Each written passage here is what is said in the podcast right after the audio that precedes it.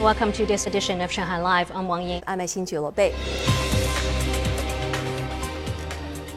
China is to fully liberalize pricing for electricity generated by coal-fired power plants. The National Development and Reform Commission told a news briefing today. All industrial and commercial users will now have to buy directly from the market or via agents over the power grid, in contrast to just 44% who are required to do so now. The moves are to ensure sufficient power supplies amid recent large scale shortages. Now, Ying Junyi has more. The state planner told a news briefing that 100% of electricity generated from coal-fired power plants will now be priced via market trading, up from just 70% nationwide now. And the float range of the market price for electricity will be expanded to 20% from the current ceiling of 10 and a floor of 15% from the benchmark price.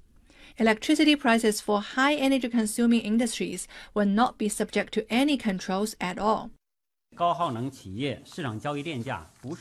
The market transaction price of energy intensive enterprises is not subject to the 20% rise. That is to curb unreasonable power consumption while encouraging these enterprises to improve energy efficiency and promote upgrading of the industrial structure. Officials also said that the market based reform of the industry will help to stabilize power supplies giving power plants more incentives to generate power.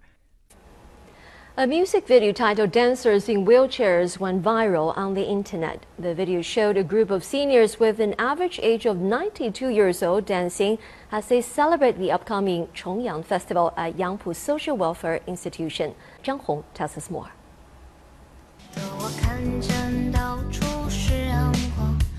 The seniors were dressed fashionably, enjoyed the music and the fun of dancing in their wheelchair. 94-year-old Chen Lingying is the oldest in the video. People have been giving me a lot of praise to encourage me. I guess I'll just accept the praise. I've been living here for 13 years and I'm still flexible at the age of 94. While it was the first video Chen recorded, 92-year-old Zhuang Shibiao has more experience. Last September, he became famous for imitating masterpieces with other senior residents. The event was organized by nursing staff.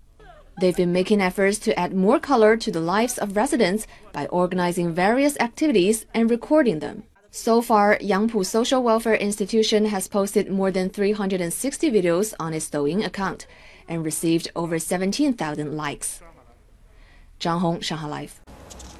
A recent report from the United Nations showed one eighth of the Earth's flora and fauna are threatened with extinction. To tackle the situation, scientists in the UK have established a biobank network to help preserve biodiversity. Lei Shuran has more. At the National Museum's Collection Centre in Edinburgh, Scotland, workers were taking a biological sample from this deceased red squirrel. The samples are stored at minus 80 degrees Celsius to preserve them and ensure they are viable for use for decades to come.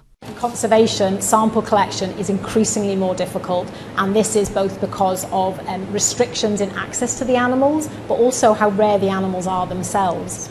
Conservationists across Scotland say they have already banked over 8,000 samples, covering more than 1,000 species. This includes the critically endangered Sumatran rhino and the Scottish wild cat, of which there are less than 100 specimens left in the wild. As climate change is causing widespread extinction in plants, the Kew Millennium Seed Bank in the UK has established the world's largest plant conservation program, where seeds from over 20% of the Earth's plants are stored. As part of the world's environmental protection efforts, the 26th UN Climate Change Conference of the Parties will commence in Glasgow, Scotland at the end of the month. All countries are expected to back a statement that will recommit them to achieve net zero emissions by 2050. 雷淑然，上海 Live。